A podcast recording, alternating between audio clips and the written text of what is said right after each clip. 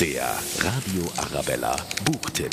Bestsellerautor Niklas Sparks ist ein Garant für Romantik, Herz und oft auch Tränen. Seine Bestseller gehören zu den meistgelesenen Büchern weltweit und viele seiner Romane sind verfilmt worden. Und auch sein neuer hat das Zeug dazu. Wo wir uns finden heißt die neue romantische Story. Zwei Menschen treffen sich am Sunset Beach. Die eine ist Hope, sie muss zu einer Hochzeit. Sie ist seit sechs Jahren liiert, aber nicht wirklich glücklich. Der andere ist True. Er trifft zum ersten Mal seinen leiblichen Vater. Er ist in Afrika daheim und arbeitet als Safari-Guide. Die zwei sehen sich und es macht Bang. Ein paar wunderbare Tage, sie verlieben sich schnell, doch Hope will Kinder, True kann keine zeugen und so kehrt sie zurück zu ihrem Freund. Erst Jahrzehnte später treffen sich die beiden wieder. Hat ihre Liebe diesmal eine Zukunft?